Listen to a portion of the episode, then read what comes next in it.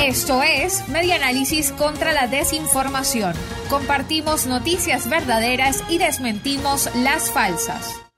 Venezuela podría salir de la hiperinflación en el primer trimestre de 2022. El economista y fundador del Observatorio Venezolano de Finanzas, Ángel Alvarado, expresó que para el primer trimestre de este año 2022 Venezuela podría estar saliendo de la hiperinflación.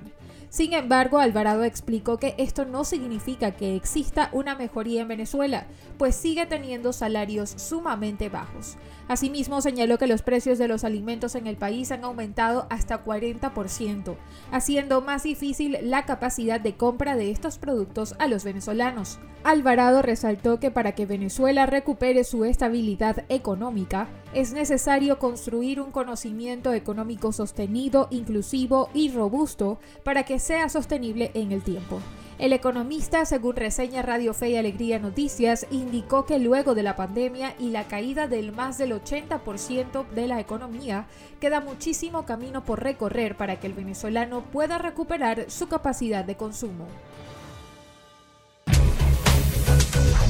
Esto fue Media Análisis contra la Desinformación.